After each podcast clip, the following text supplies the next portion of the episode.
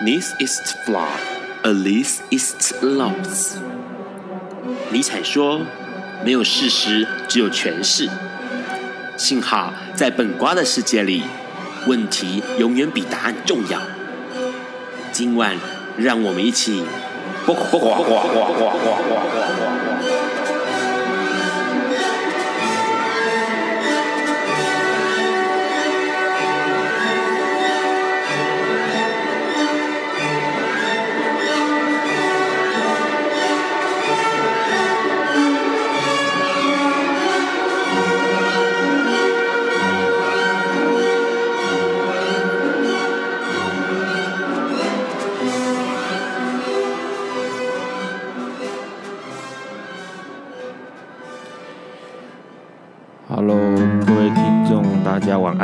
是二零一六的。一月十四日，礼拜四，现在是晚上九点钟。你所收听到的是《播瓜笨瓜秀》Live 直播。哇，这个礼拜很多事情哦，因为一月十六号，也就是这个礼拜的礼拜六，就要投票了。哎，大家都知道要投票，这是投票的很重要重点。所以今天呢，晚上播瓜笨瓜秀就只有 Ron 一个人唱独角戏。为什么呢？因为今天要为大家做这个选举观察团，好好的点名一下哪一些。立委是对同志友善的，哪一些立委？哎，我们就要想一想，是不是应该投给他？那当然，三位总统的同志的意愿表态呢？这件事情，呃，让给他在节目中点名。那在这个之前呢，我们先来聊一聊这个礼拜发生的事情。第一件事情最重要的当然就是身份证。哇，要讲很快，因为很多事情要讲啊。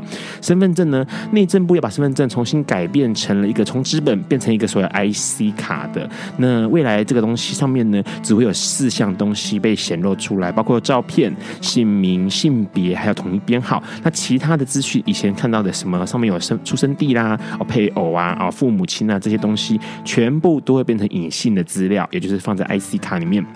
那值得一提的是说，内政部在规划过程当中呢，其实有一个考量，有没有一个考量？那个考量就是说，也许会有一些双重性别的朋友，所以希望能够在男生或女生之外，会有一个额外的选择。但是因为经过专家考虑，专家是谁我也搞不清楚。等专家考虑呢，所以说还是只有男生跟女生两种选择。哦哦哦。这件事情其实就让我觉得很难过，因为其实，在很多有一些有一些国家，包括泰国这些国家，其实都已经有了除了男生跟女生之外额外的选择了。但是台湾还是要这个脚步还是有点慢哦哦。那为什么讲话很像唐立淇？好好，没关系。还再就是第二件事情，就是最近其实很多人在网络上面都可以看到沸沸扬扬在传阅一件事情，就是有关这个呃桃园有一个社区，然后呢，他们这个好像参加了一个什么样什么样的活动？于是他被颁颁发了一个诶、非常表呃楷模社区榜样，做社区的榜样，因为他有一个呃达到了三无一有的这个标准。什么叫三无一有？无烟、无毒、无艾滋、有安全。那这个公文还显示上面说，这个要所有住户共同来驱逐烟、毒还有艾滋。哇，这驱逐这个字眼才太诡异了、哦。呃。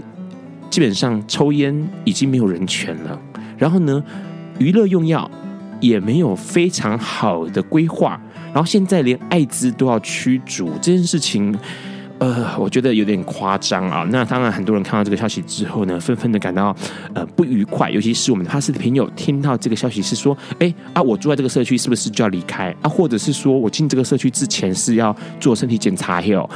哎，好，政府呢，希望能够想一想，为什么要这样子呢？然后这件事情到底什么？他说，这个社区管委会说，上面是配合什么桃园卫生局的政策啦，要在这个宣导跟防治的角度。那问题是，这个宣德跟房子有点太奇怪了哦。那当然，再来是呃一月十二号有一个新讯息，以色列的学者呢研究艾滋有重大的突破哦。这个重大的突破其实还蛮有趣的，就是之前其实艾滋一直以来都是在何大一教授的这个鸡尾酒疗法之下，所以所有的艾滋病的朋友们就是只能使用就是呃所谓鸡尾酒疗法来控制病情，但是无法完全的去根治这个有关艾滋病毒的事情。那可是以色列的学者他们发现到了有一些方法可以。让而且已经动物实验过了，可以让这个艾滋病毒完全的被歼灭。那未来三个月内呢，有可能会做人体实验。那这件事情其实呃一直以来，HIV 在这个世界上三十年来，其实有好多好多的讯息不断的在流出来，包括可能哎有这个有曙光啦，或者是有可能这个被呃治愈啦，这些讯息其实常常听到，但是到底是不是真的有这个机会？我觉得还是要稍微看一下，但抱持希望总是好的。好。再来，有一件事情很有趣，这件事情也是今天那个在开场前一定要把它讲掉的，有关黄安的事情。大家相信在电视上，不管这个电视上或者是各式各样的网络上面，都可以看到有关黄安的讯息哦。那黄安这蛮有趣的，之前在台湾唱了一首《新鸳鸯蝴蝶梦》之后，移居移居，应该说移居没有错，就是长期在大陆发展了，就很少来回来台湾哦。那他也是台湾人，那可是问题是呢，他现在在台湾。在大陆，OK，在大陆呢，做出了很奇怪的事情，就是他自称自己是台独杀手，而且他在他的呃网站上面哦，常常在说谁谁谁是台独分子。那这些人都被点到了，包括卢广仲啦，或者是林宥嘉他们，那还有甚至在那个前一阵子刚刚。呃，大红的，我觉得是在韩国大红的周子瑜这个女生，她也因为在舞台上面拿出了国旗，以至于被黄安点名说她是台独分子。然后，呃，这种这个这个浪潮很很严重，因为它已经影响到了许多在大陆工作，或者是说到大陆去。尝试想要发展的艺人，或者台湾的艺人，在国外的一些情况，那当然，黄黄安他的说法都非常的，我觉得非常的尖酸呐、啊，就是直接点名，然后希望政府有关单位能够处理一下。呃，有什么好处理的？我一直在搞不清楚。而且，黄安不仅是对于艺人开这个这个动手哦，他甚至还对一个呃台湾的一个男交换学生去大陆的一个。呃，男生做做这个这个很奇怪的检举的行为，他就这个男生只是在天安门前面拿了一个台湾国的贴纸，然后黄安就就哎，就是开始追杀他这样子。那其实我觉得很奇怪耶，因为嗯、呃，说实在话，黄安这个举动有点嚣张跟狂妄，他甚至还在微博上面说，前一阵子打了几个大咖，也就是艺人了，好累，所以这次打个苏大下酒，就是说这个男孩子哦，那个男大生想要打罚这个男大生，然后。他就直接点名说，他是在那个南京板桥区的某个学校就读，所以呢，他还呼吁说，哎，他们你们那边有台独呢，看你们的喽，就是叫他们这个学校单位看怎么处置这样子。那这个学男男生哦，他叫林忠义，他当然我觉得很多人会关心他的情况，而且重点是莫名其妙的被黄安给点名了。那当然就还好，他现在已经安全回来台湾，准备过年啊这些的。只是说黄安这样的行为到底是发生了什么这样的？诶，呃，嗯，是什么怎么怎么情况呢？他的个人是有什么样的？他姐姐回答，就是黄安他的姐姐跟他妈妈在台湾有一个面店嘛。那新闻媒体采访的时候，他姐姐说啊，因为黄安他自己本身就就这个这个呃特立独行，所以就不用管他讲什么想什么这样子。可是黄安这个情况很像早期在美国的麦卡锡主义哦，麦卡锡主义当时也就是说，呃，有一个麦卡锡议员，那他基本上在到处散播的谁是共产分子，而且呃。呃，直接点名，然后让这个政府当局去关切这个人。许多人因为这样子被入狱，或者是被审判，或身败名裂，甚至是枪决。那当时就掀起了这个所谓的麦卡锡主义。那黄安这个情况其实不不遑多让，也许可以称作黄安主义吧。好，那今天的呃新闻大概讲到这里。那现在先听这个好听的俄国女生的声音。那她唱了一首歌叫《Stick Around and Listen》。To Lisa Strake，那待会有听完人之后，我们来听看。历史上今天是有名的呃作家，日本作家叫三岛由纪夫，因为今天是他的生日哦。有一天，亚里斯多德在河边洗脚，他看了看身边的学生，将脚抽出水面，再踏入河中，说：“此水已非浅水。”另一位古希腊哲学家赫拉克利特也说。人不能两次踏入同一条河中，因为无论是这条河或这个人，都已经不同，就如同历史上的今天。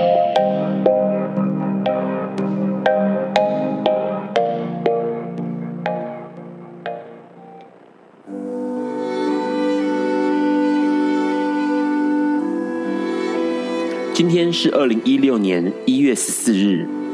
九十一年前的今天，也就是一九二五年的今天，日本诞生了一位非常重要的作家，那就是三岛由纪夫。之所以说三岛由纪夫是日本甚至亚洲地区非常重要的作家，是因为他不仅在文学上展露光芒，勇敢面对自己理想的一生，更是令人敬佩。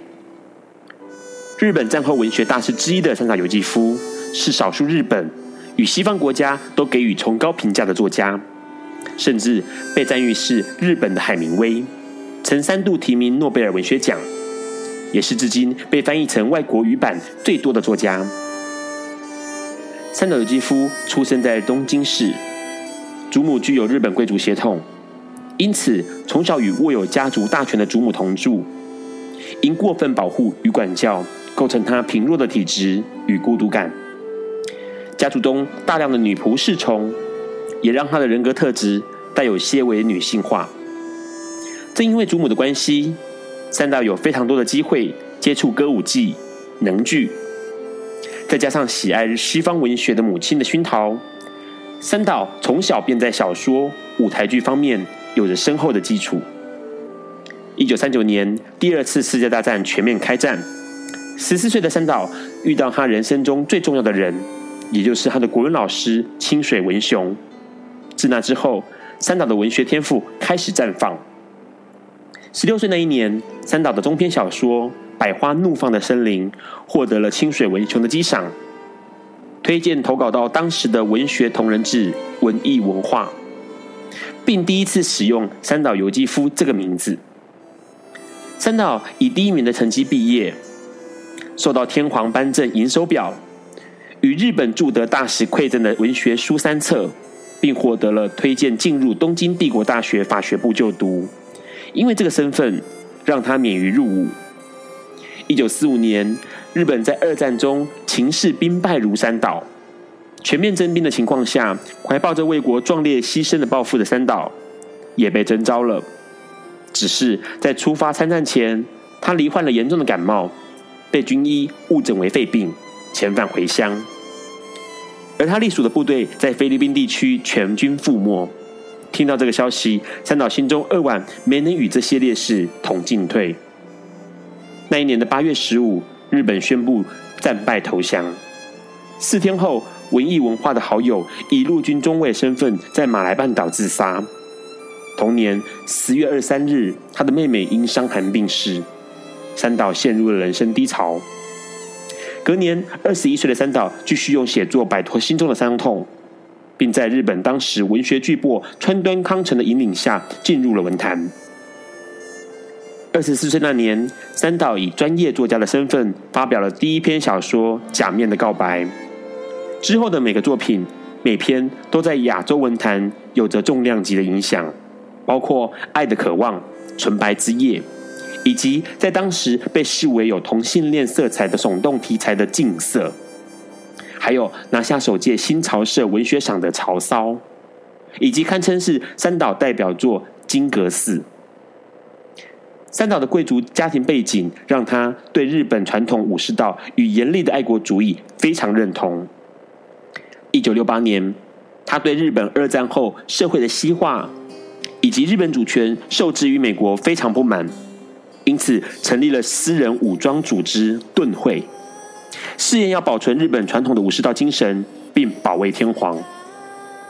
一九七零年的十一月二十五日，四十五岁的詹岛将长篇小说《丰饶之海》的最后一部《天人五衰》交付了出版社，并指示将过去发表异类主题的短篇小说集结成《训教》一书后。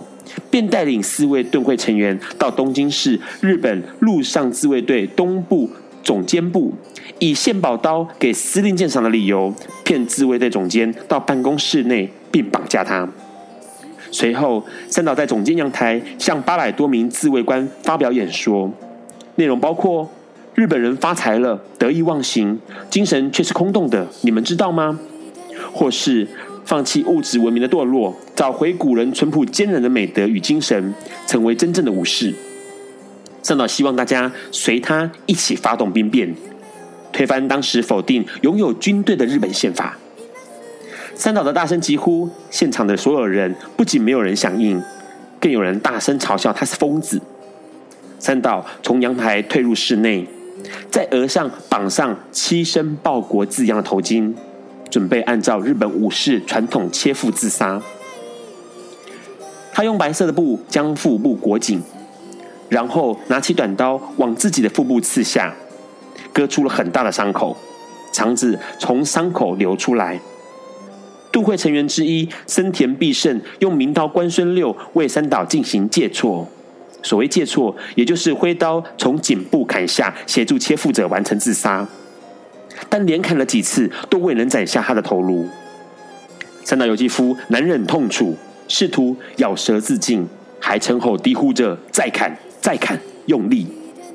第四次介错，改由学习过居合道的盾会成员古贺浩进执行，终于成功。三岛由纪夫。切腹自杀时，不少作家赶到现场，只有川端康成获准进入，但没见到尸体。这件事让川端很受刺激。日后，川端对学生表示说：“被砍下脑袋的应该是我。”三岛自杀之后的十七个月，川端康成也选择了含煤气管自杀，未留下自制遗书。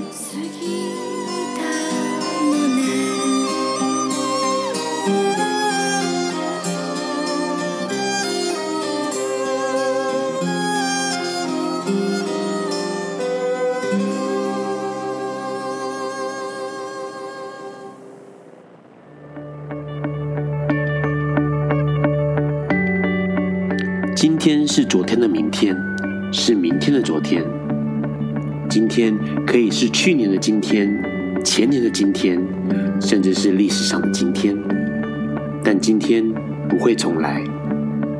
你今天过得如何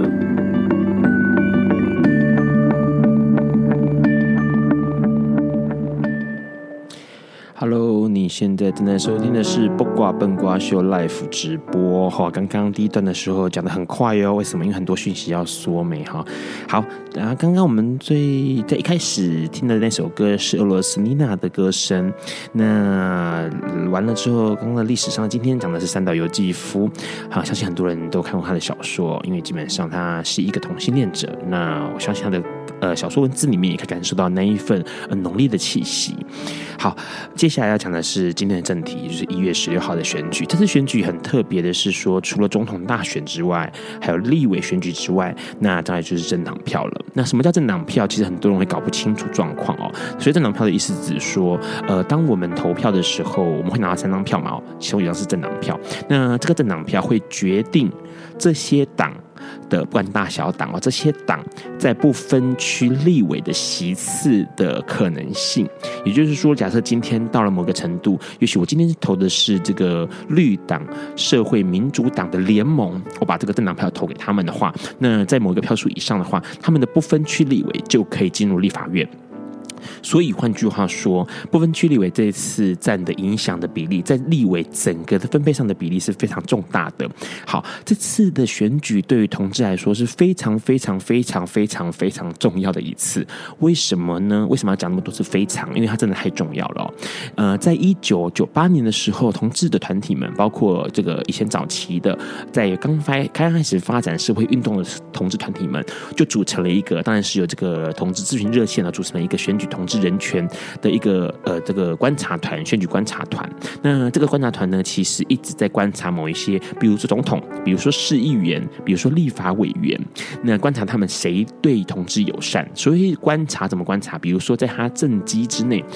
呃，有没有做过跟同志有关的相关的事物？那有没有发表过反同的论调？如果有的话，那可能就会被同志群体观察团给注意到。那当然有这些作为的话，或者是对于艾滋，或者是对于这个。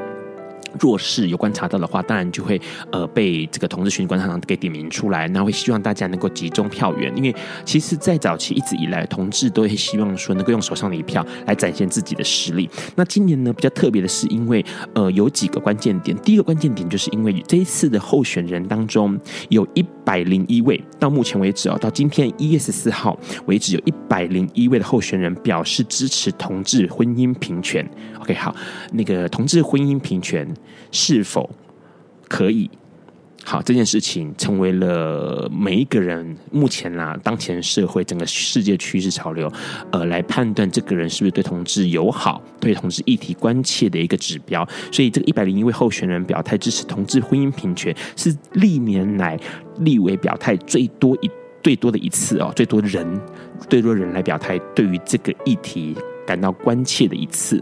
那第二件重点的事情是说，有四个政党全数支持关心同志议题，同时并且将这个政党的政策呢纳入关同志议题的话题来设企图推动哦。有四个政党全力支持。那这件事情其实很不可思议，因为以前不可能发生过这种情况。当然，这与今年呃。今年二零一六年十一月十六号选举，很多小党崛起是绝对有关联的哦。那第三件事情就是说呢，呃，这次的选举立委当中呢，有蛮多的这个候选人是真真扎扎实实的同志身份，比如说吕新杰，上次来过不瓜不瓜秀的吕新杰，那或者是像对同志很友善的林长佐啊，还有当然还有绿党的一些朋友们啊，其实他们都是呃扎扎实实的对同志是有。友善，而且友好，而且甚至是表态出柜的，所以这次也相当不可思议，因为过去。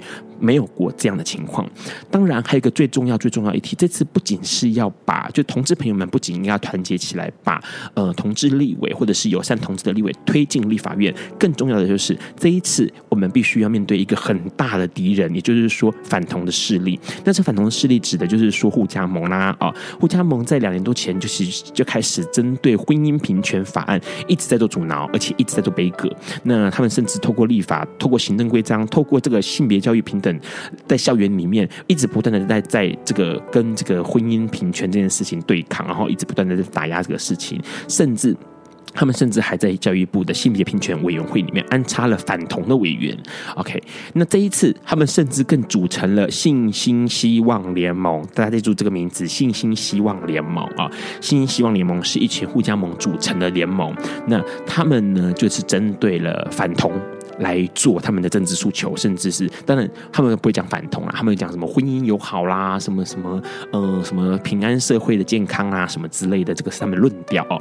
那这件事情呢，其实让同志运动朋友们其实都感到哎呦有点焦焦心，因为反同的势力，他们的经济实力还有他们政治影响力，其实远真的远大过于所有的同事朋友。呃，参加立委这些同志朋友们哦，所以呢，这次投票有几个要点。第一个要点就是说，呃，先讲这些要点，然后待会在后面的节目我们会来点名一下有关相关的这个候选人哦。那第一个要点就是说，我们不管怎么样，都一定要先呃锁定那一些表态支持同志相关政策的立委候选人。OK。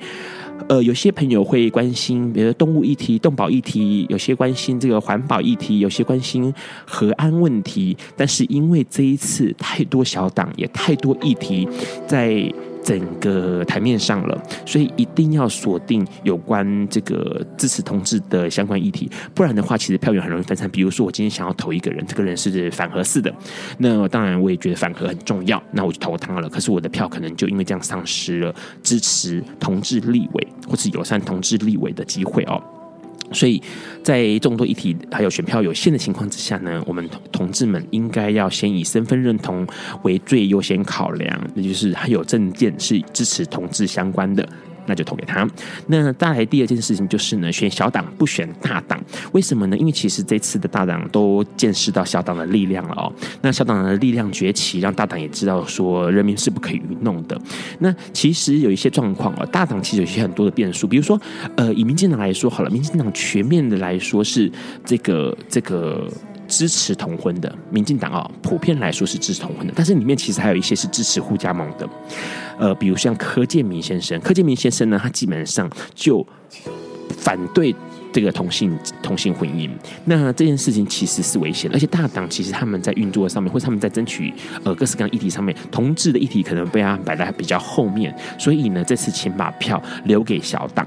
那再来还有一件事情就是说，如果假设你的选区里面呢，发现一个状况，就是啊。奇怪，我的里面就只有蓝跟绿呢啊！我要怎么办才好？而且重点是说，我我里面蓝跟绿之外，我都不知道该怎么办才好。而且这两个还通通都是互加盟的支持者，请注意哦，千万不要因为你想要把普遍来说不支持呃同志的国民党拉下来，就把票投给了绿色的民进党。原因是因为呢，其实这次有一个有一个比较特殊的条件，也就是说，在这个。选罢法里面有一个条有一个条件，就是当这个候选人得到一人的时候，而且他的票数占这个选区三分之以上的时候，那他有可能会他就可以获得这个竞选补贴三十元。我举个例子来说好了，台东县有两个候选人，那两个候选人一个。只有两个候选人啊，一个是这个陈建阁，他是国民党的；另外一个民进党的叫刘全耀，刘刘环耀。那呃刘环好，对不起，刘环好，好，他们两个其实都是支持互加盟的。那你会想说，哎，那我是不是应该要把这个绿的拉下来？可是其实他们两个都是互加盟的，所以你投给谁都有可能。会让他们获得那三十元的支持护家盟的补助费，所以千万要记住一件事情，就是宁可投废票，然后也不要去投给这个呃支持护家盟的候选人。好，然后再还有一个情况就是，这件新闻比较好玩的是说，因为其实现在一直也在鼓吹啊，像比如说呃同志参选人里面呢，就在以台新台湾台北的新义松山。呃，为为例子来说，呃，吕新杰是在那个选区的。那有些人会因为要想要拉下那个选区敌对的费鸿泰，费鸿泰一直反同嘛，哦，那想要为了要拉下蓝营的费鸿泰，所以呢，想要发发呼吁大家。弃这个吕欣洁，然后保绿的杨石秋，但杨石秋其实是护家盟的人哦，所以千万不要有这种呃听到这种话，然后跑去投，想说啊，我给依靠大党，大党比较有机会可以对抗这个费鸿泰，说我投了杨石秋，可是杨石秋其实是护家盟的这个同路人，所以你有可能就丧失了一个机会，而且这种事可以可能无法阻挡护家盟进入立法院，所以记住一定要先以同志朋友立立委候选人为。有一些像吕欣洁这些的，那还有一些是直接表态的。在后面的节目里面呢阮会帮大家点名出哪一些人是对同志友善友好，请大家先把你们的竞选公报、那个选举公报拿出来，我们待会一起来看。先听王菲的歌曲。Hello，你现在正在收听的是《不瓜笨瓜秀》Live 直播哦，那个东西太多。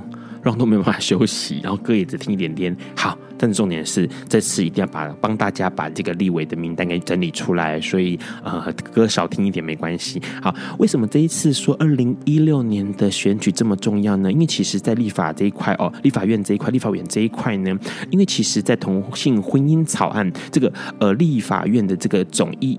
一一五零号这个同性婚姻草案呢，其实在二零一四年十二月二十二日的时候，已经正式的实质的审议了。那这个审议的这个草案呢，其实只有进行到立委跟官员的询答，但是并没有逐条的去讨论法案的内容。那所以说呢，在呃一直闲荡到现在，所以他这个法案草案已经停下来了，已经整个停摆了。所以，呃，下一届立委，也就是现在我们要选的二零一六年的立委选出来之后呢，他们会将另提同性婚姻草。草案这个东西为什么那么重要？因为假如我们今天能够顺利的把一些同对于同志友善友好的立委推进立法院的话，他们可以在这一次，也就是进去立法院之后，他们可以立刻的推拿出这个同性婚姻的法案，然后并且能够帮助台湾有可能成为亚洲第一个通过同性婚姻的国家。所以这一次就为什么会让一直强调说这一次这个这个选举这么重要，而且这么这次那么那么那么那么强调。那好，我们现在先来讲一个状况，就是呃，先讲大的方向，国民党呃、民进党几个党团上面对于这个同志的表态的反应哦。那其实说实在话，呃，很多人。相信让不断的的疾呼，大家都知道说，民进党普遍来说对于同志是友善的，那国民党普遍来说是比较不友善的，而且是不赞成反对同性婚姻的。但是其实有一些人是比较特殊的状况哦。那我们先来说这个呃民进党的部分，民进党其实在这个呃表态是不是？呃，国民党、民进党就支持同志平婚姻平权这个表态上面有百分之二十八的人有表态，而且这百分之二十八的表态的人士里面呢，其实都是百分之百赞成的。那国民党的话呢，只有百分之十二的委呃这个委员是这个有表态，但是有七十七的人是反对的哦，所以他的那个赞成的比例非常的少。那亲民党的话是零表态，就是他们通常不表态支持或不支持。那在这个民进党里面，其实比较重要的是有一些呃人员是呃比较没有表没有想要去表态，而且不想碰这个议题。那当然，他不表态也表示说，比较我们会把它判断成是他是不友善的。那包括了柯建铭、潘孟安、高志鹏、蔡其昌这些人，他们是不表态，可是基本上呢，呃呃，他们内心里面其实用不表态的方式来告诉大家，其实他是反对的。那国民党呢？比较有趣的是说，国民党的人普遍来说是不表态，但是问题是呢，就有一位黄昭顺，他是曾经是表态，而且是偏向支持的，所以国民党其实也并不是完全的不支持同性婚姻。那我们再来看看说，其实呃，有一些人，比如说像赖世宝、费鸿泰、吴育昇这些，他们是呃。这个互加盟的，他他们一直都在帮互加盟做澄清啦哦，所以他们这些人其实也就是比较完全的，应该说完全的不支持同性婚姻。那这些人就必须要去，哎，我们就要去留意一下，不要投错人了。好，然后我这边看一下，其实还有一些重重要东西，比如说像是尤美女啊这些人，尤美女、呃萧美琴、陈其迈、段宜康、邓丽君、林淑芬这些立委，他们都是赞成而且是支持的。其实总总结来说，呃，整个立法院对于同志婚姻的那个表态的方式，呃，普遍来说就是民进党比国民党支持。那有一些人，当然我们其实可以在网络上面或者在新闻上面可以看得比较清楚一点。那相关总统的部分，我们先来讲一下总统的部分。总统的参选的参选人这次有三位嘛，其实最近新闻上面沸沸扬扬，大家都可以看得到。这些候选人，那第一位是朱立伦，国民党朱立伦。朱立伦其实对于同他，朱立伦是一个站在不支持也不反对的立场上面。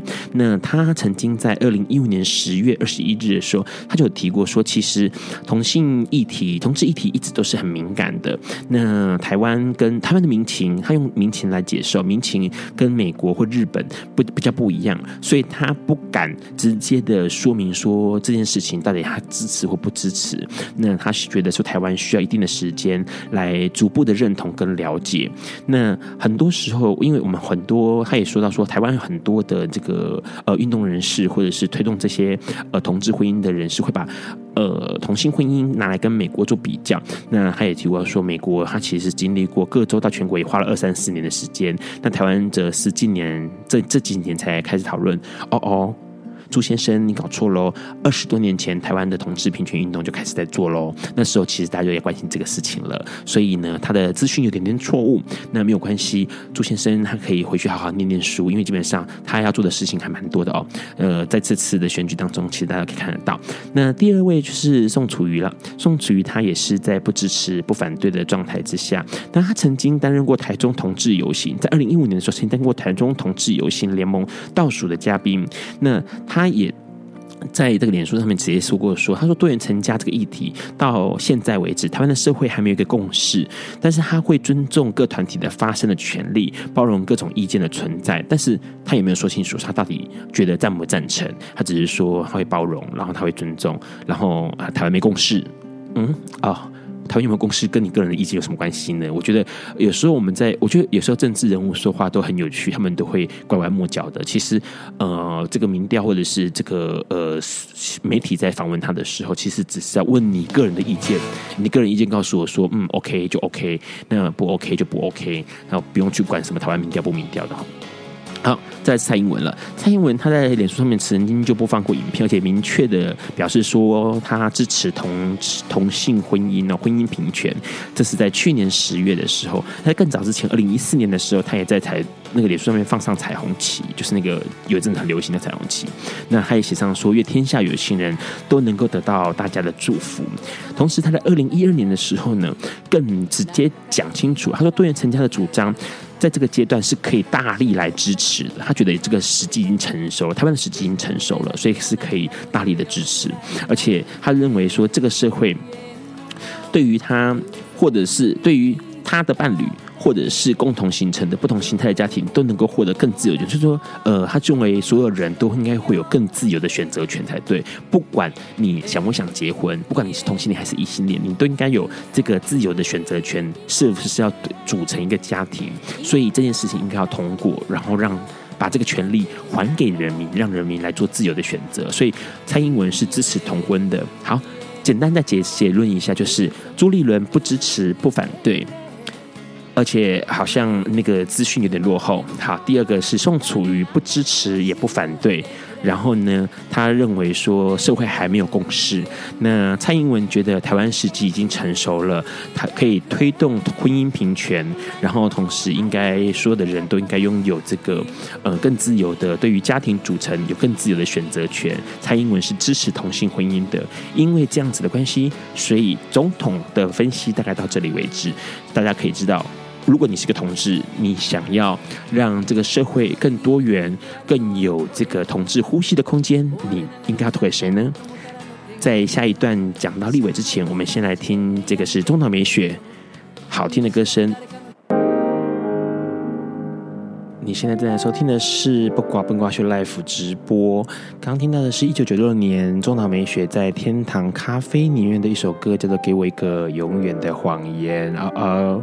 这些候选人们不要给同志一个谎言，好吗？好，所以播这个歌还蛮讽刺的。不过这首歌是让我非常非常喜欢的一首歌哦。好，接下来我们要来点名喽，立伟点点名。这个立伟这次呢，先讲几个重要的人。这个人为什么叫重要的人？因为他们是出柜同志候选人，所以呢，请这个该选区的朋友们、听众朋友们能够赶快看一下哦。来，呃，现在说台北市，台北市这个。信义松山区，当然就是我们的吕新杰。吕新杰她是一个出柜的女同志，然后她当然上次来过节目嘛，啊，大概给大概知道说她常年的在做同志平权运动。那目前。而之前也是一直都是这个同志咨询热线的文宣部的主任哦。那他就是身为同志，然后参选。另外一位是台北市第八选区的文山中山区的苗博雅。那苗博雅呢，他是曾经担任过 Face 推动 Face。这个废废除死刑推动联盟的法务部的主任哦，法务主任，那基本上她也是个出柜女同志，所以这个也是在这个选举上面大家可以留意一下的。再来是台南第四选区的安平的这个选区里面的这个立委候选人叫杨志达。杨志达他是一个出柜男同志，那呃，杨志达选区也就是台南第四选区的朋友，如果看到你的这个手上的选单里面是有杨志达的，可以考虑投给他。然后接下来是我们的新北市，新北市的第四选区的新庄新北市的这些朋友们，可以留意一下贾博凯。贾博凯他是。曾经是台湾绿色酷儿协会的成员，那曾经在二零一三年的时候被护家盟包围哦。那当然他是这个同志，同时也是支持同事这个相关议题的立法立委立委参选人。然后接下来的是我们的吴少文，吴少文是在这个宜兰县宜兰县的选举选区朋友们可以留意一下吴少文。那吴少文基本上呢，他其实也很关心有关农舍问题。不过他同时因为自己是出柜同志，所以对于这件事情他也非常非常留意。然后还有一句，一个是不分区的不分区的立委选举人候选人里面有一个许秀文，许秀文他是不分区的这个立委候选人。那他同时也是台湾伴侣盟推动的这个执行长，那同时也曾经帮为在这个伴侣盟修法。有关修法修这个伴平伴侣平权、婚姻平权这件事情上面哦，也是这个参与很多的一个起草人，所以这件事情对他来说非常重要。那他准备要进入这个参选嘛，然后准备要进入立法院的状况，希望大家能够呃多多。鼓励跟支持，那这些人呢，有个比较大的特色是，他们都是绿党社会民主党联盟，就绿党跟社会民主党他们的联盟。换句话说，看刚刚听到了，之前在上一段节目里面提到了呃政党票这件事情，不分区立委候选人。关系到的就是政党票，政党票的票数够多的话呢，这些不分区的立委候选人就会进去立法院。换句话说，如果假设今天大家把政党票投给了绿党、社会民主党的话，就可以有机会送许秀文这位呃伴侣盟呃执行长能够进去立法院担任立法委员，并且推动同同性婚姻平权的内容。OK，好，呃，刚刚点名了有关这个。嗯，出柜同志候选人的部分。那接下来呢，我们就要来看的是这个整个有关呃立委其他立委的表态情况。这个哎，它有点复杂，所以我们必须要来想一下怎么讲比较方便啊。好，先讲几个党。这个国民党呢，这一次国民党总共的呃所有的席次里面，只有不管是分呃不分区有五位支持同志平权或平权啊，同志婚姻平权这件事情啊。哦，那呃，他三三十三位占五位支持。那在区域立委里面，七十七位只有四位支持。那民进党里面呢？不分区三十四位有六位表态支持，然后这个区域立委里面六十二位有七位支持，这样。那时代力量是全部的，不管是。呃，不分区或者是区域立委，全数支持同事同性婚姻哦。那绿绿社盟，有些绿绿党、社会民主党、绿社盟呢，他们也是全数不分区跟区域立委，全部都是支持同志婚姻的哦。然后自由民自由台湾党、自由台湾党也是全数支持，不管区区域或者不分区的。那树党也是一样。不分区跟区域全部支持，然后台联党呢，区域两位不支持，呃，不表态，然后那个呃不分区里面呢有三有十个总共十五位，只有三位表态支持。那民国党呢，不分区里面全部都没表态，然后区域里面呢十四位有一位支持。好，然后亲民党的话呢，在区域里面是七位有一位支持，不分区里面十六位有两位支持。然后信心希望联盟啊，刚刚说过了，这就是互加盟的政党嘛，哦，所以当然是全部都不支持哈，所以千万要记住，他们其实都是用不表态来做，他们不支持的。其实，呃，直接讲明不支持的就这一位，可是问题是他们全部都用不表态来做，表示他们不支持。好。然后这个呃，其他的党派呃，像政党的话，有个正正确的政政党，它区域立委就一一位，然后他是有支持的。然后这个呃，军工教联盟党，他们总共有十七位，区域跟不区不分区加起来十七位，全部都是用这个呃不表态、不愿意表态来来做做不支持的态度了，这样子。好，那接下来我们就要来一一做点名哦。呃，台北市。台北市，我们就用全部选区来呃一一念过，然后让大家知道说谁支持。那我呃让这边在未表态或者是反对的，反对我可以讲出来，好，不表态还有尚未表态的，我就跳过不讲了。那可是支持的，大家一定要听清楚。台北市的话有绿社盟、绿绿党、社会民主、社会民主党，我就联盟哦，简称叫绿社盟。绿社盟的李彦荣。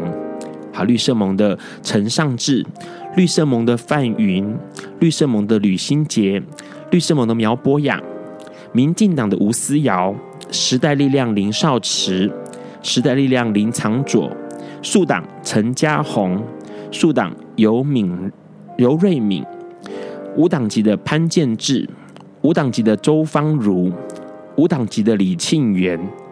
自由台湾党陈建斌，以上这些人是台北市全部选区里面支持、表示支持同志同性婚姻、婚姻平权的立法立委候选人。呃，比较有趣的，大家注意到李庆元是国民党跑出来的哦，被开机当时跑出来的。好，那这些人呢，如果你是台北市的呃选民的话呢，请大家一定要留意这件事情，然后并且也许可以做实质上的鼓励跟实质上的支持。好，接下来是新北市。新北市呢，呃，反对的待会会念到。我们先念这个全部选区里面表示支持的哦，一样会先念党籍，然后再念立委参选人的呃名字。呃，绿第一位是绿色盟的贾伯凯，绿色盟曾博瑜，民国党李贵宝，民进党苏巧慧。就是苏贞昌他女儿哦，然后民进党张宏禄，亲民党康仁俊，时代力量郭伯瑜，时代力量黄国昌，树党李建明，树党苏通达，树党姚应红，无党籍童正义，政党林立荣，自由台湾党。黄鲁光，这些以上的人民是新北市全全部选区表示支持同性婚姻的。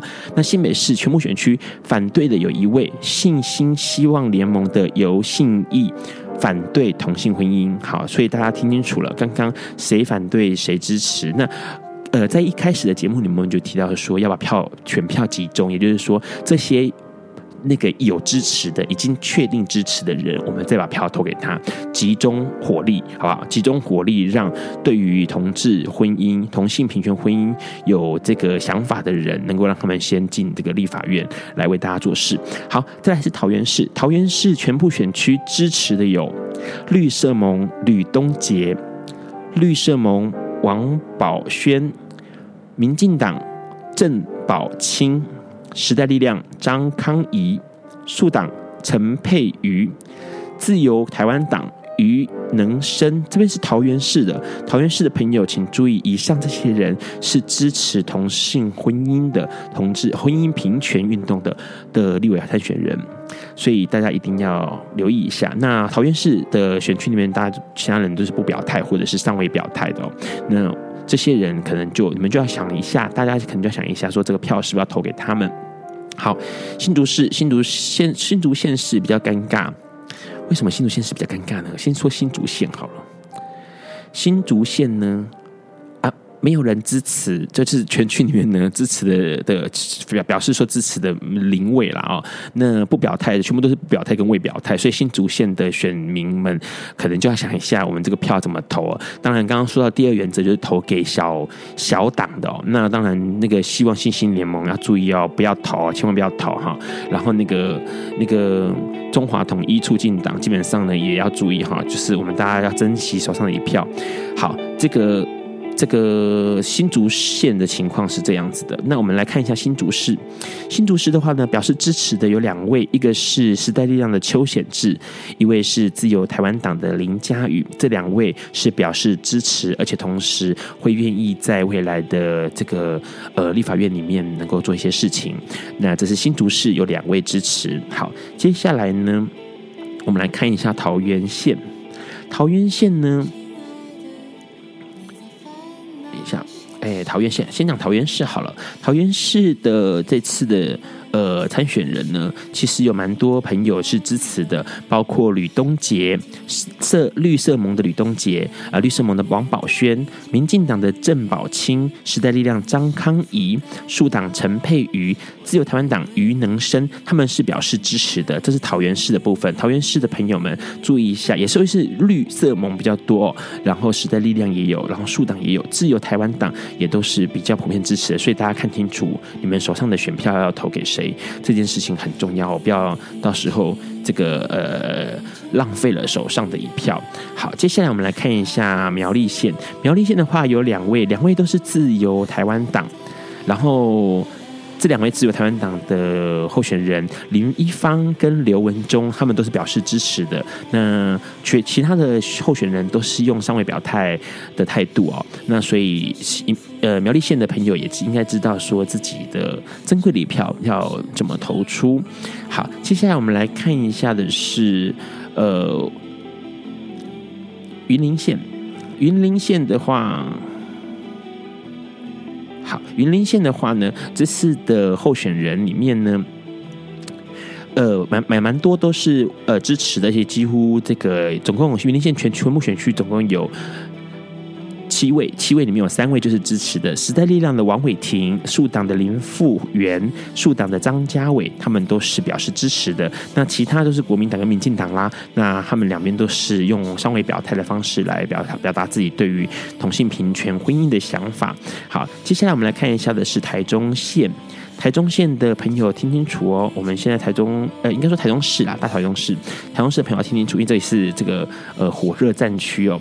那台中市的话呢，其实只有两位候选人那么多，其实只有两位是表示支持的，一位是时代力量的洪慈庸，一位是自由台湾党的游寿元，那他们两位是支持同志的。那有一位反对，就是国民党。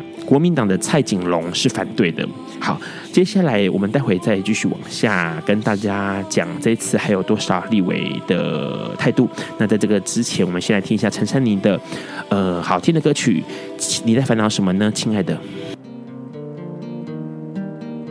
爱因斯坦说：“这世界不会被那些作恶多端的人毁灭，而是冷眼旁观、选择缄默的人。”苏格拉底说。世界上最快乐的事，莫过于为理想而奋斗。今晚谁来跟我们说悄悄话？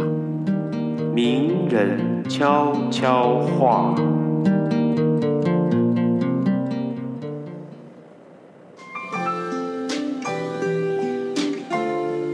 各位朋友好，我是汉斯阿嬷，我是一个老人同志，我今年已经是六十二岁了。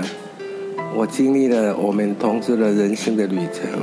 我觉得当同志并不是我们想要，但是这条路是我们要走下去的。所以大家要快快乐乐的、高高兴兴的去看待这个事情。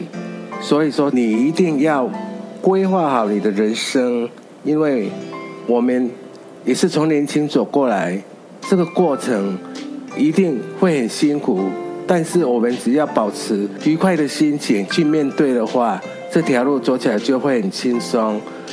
尤其是你要注意你身体的健康、感情的处理，还有经济上要稳定，这些都是以后我们老了以后会让你有信心感，这样你就不会彷徨。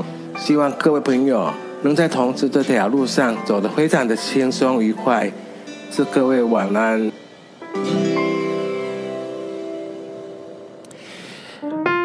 Hello，各位听众，大家好！我现在是收听到的是《八卦笨瓜秀》Live 直播，哇，讲好快好快才行哦，因为节目又快到尾声了。然后呢，呃，还有一大堆人名还没点名哦。刚刚听到，先听到的是二零零零年陈珊妮在《完美的声音》里面的一首歌，在烦恼什么呢？亲爱的，我在烦恼同志立委们可不可以顺利进立法院呢、好，接下来是这个彰化县，彰化县的话呢，支持同志平权婚姻的有时代力量的张义胜，还有自由台湾。党的有有有红油江，好，红油江这两位是支持的。那没有在这个彰化选选区里面呢，没有人表示反对。那接下来的话是。南投，南投的话呢，所有的人都是未表态的。南投的所有的人都是未表态的。那南投只有全选区只有这四位啦，国民党跟民进党各两位这样。所以那个南投县的朋友们，那个你们就想一下，你们的票该怎么投哦。好，然后接下来的话是这个嘉义，嘉义的话有一位支持是国民党，国民党的林江呃川，他基本上是支持的。那其他人都是用未表态的方式在表示他们对于同志议题的这个这个看法。好，然后接下来的话，还有一个是这个我们台中，哎，再是高雄市，高雄，哎，先讲台南市。台南市的话呢，啊，台南市的话有三位，绿色盟的杨志达刚刚提到了，然后时代力量的蔡玉芝，还有自由台湾党的黄黄宪清，这三位是表示支持的。那其他人都是未表态。这件事情比较有趣，明明里面有一位谢龙介，之前我还跟他。做过论坛，然后有关同志的话题，可是他这次是未表态这样子。好，台南市完了之后，现在要讲的是高雄市。高雄市的话，支持的人很多哦，在高雄真的大丰收哦。哈，全选区里面有国民党的庄启旺，国民党的黄韵涵，国民党的蔡金燕，时代力量陈慧敏，时代力量陈涵谷，数党。李伯荣，自由台湾党曾迎峰，这几位都是在高雄全选区里面表示支持同性平权婚姻的。那其他的呃候选人都是未表态或者是没有表态。然后这件事情呃大家可以知道哪些人是适合投的。然后再来我们要看到是屏东县，屏东县的话呢有一位自由台湾党的丁永志是表示支持的，其他都是尚未表态。那哦，必须要讲好快好快才行哦，因为节目快到尾声了。好，接下来是那个台东县。屏东讲完了，讲台东。台东县的话，所有人都是这个里面就这两位啦。哈，一位是那个民进党的陈陈文豪，陈文豪他是反对。好，然后那个未表态的是陈建革，国民党的啊。台台东县的朋友们要怎么投票？嘿，你们要想一下哦。刚刚有提到一些原则哈，宁可投废票，也不要那个忍辱忍辱去投票这样子。好，再讲的是这个。呃，像花莲县，花莲县的话呢，全部都是未表态，没有人呃表示支持。但是问题是，其中里面有一位民进党的萧美琴，萧美琴其实做很多很多的事情，对于同志，然后之前也一直力挺同志，所以大家在花莲的朋友们，其实可以当年的宝贵礼票投给萧美琴。萧美琴是一个我见证过的一个很重要的台湾同志平权运动上面重要的呃政治人物。好，再来宜兰县，宜兰县的全选区里面支持的有树盟党的。绿色盟，对不起，绿色盟里面的吴吴少文，还有这个无党籍的孙博，那这两位是支持的。那呃，其他都是不表态或尚未表态，所以大家也要留意一下我们这个宜兰县的情况。然后再要讲的是基隆，基隆的朋友呢，可以看一下，我看一下这边哈，民进党的蔡适应是支持的，那其他都是未表态，所以这次的这个基隆的情况有只有一位立委候选人是表示支持的。然后最后我们来看一下澎湖，澎湖的树党的显一哲他是表示支持的，那其他都是未表态。好，刚刚点了那么多人，好，然后我们那个金门连江也讲一下好了，连江基本上有一个支持的哦，苏伯宏，苏伯宏支持，其他都不是未表态，连江县。哎，朋友，不晓得同志朋友多不多？那当然也要投一下了啊、金门县的话，有个民进党的陈昌江也是表示支持的。那其他都是表态或尚未表态。好，以上这些是目前的所有立委选举人的那个支持同性平权婚姻的状况。讲那么快，讲那么多，其实有些朋友可能听得不是很清楚。不过没有关系，大家记得上网去查一下，查一下资讯就可以看得到了、我们可以去这个伴侣盟的网站来做一个搜寻，然后你可以知道说你的选区里面的哪位立委是对朋友同同。志平权运动，同志平权婚姻，哎，是有想法，是有这个做法的哦。那最后面我要提到一个比较有趣的事情，是这个呃，在花莲花莲玉里有一条桥，玉里大桥是一个彩虹色的哦。如果有机会去玉里这个花莲玉里的话，可以看一下玉里大桥上面的颜色。那其实后面有个很很。很其实很哀伤的故事啊，因为之前其实，在十多年前，曾经有女学生因为遭受到性别歧视，然后呃自杀了。那自杀之后，其实那时候的玉里镇的镇长啊，还有当时一些医院的，就是那时候玉里荣民医院的院长，他们讨论起来的时候，发现到说，其实这个事情同性倾向并不是这个学女学生的错，也不是父母的错，所以呢。他们就觉得说不应该有这种呃这个歧视啊，或者是压迫的事情这个发生，所以呢，那时候其实就觉得这这个小女孩很可怜，然后他们希望说能够把这个玉里大桥漆成象征同志运动的彩虹的颜色，来盼唤起这个希望大家唤起社会对于同志的包容，所以这个彩玉里大桥。花莲的玉里大桥是彩虹色的，那这件事情其实一直都没有人知道。然后是最近因为那个呃，在花莲参选的萧美琴，她一直对同志友好，而且一直对同志有有这个贡献。然后那时候其实呃，为了要打压萧美琴在同志上面、同志运动上面的付出，其实像傅坤、呃、傅昆萁对。关你什么事呢？人家现在选立委，不是在选市长，好吗？好，他们就是一些花莲的一些呃其他政治反对的政政政治人物们，就做一些这个呃反对同婚的、反对同性。平权的一个影片，然后极尽妖魔化之能事在网络上面散播。那因为这样的关系，所以就呃，这些这个关于这个桥的事情就被扯出来了。然后，当然花莲的朋友可以去看一下你们的玉里大桥。那外县市的朋友有空去花莲也可以去看一下这条桥。我们今天晚上节目就到这里，一月十点了，我得收播了。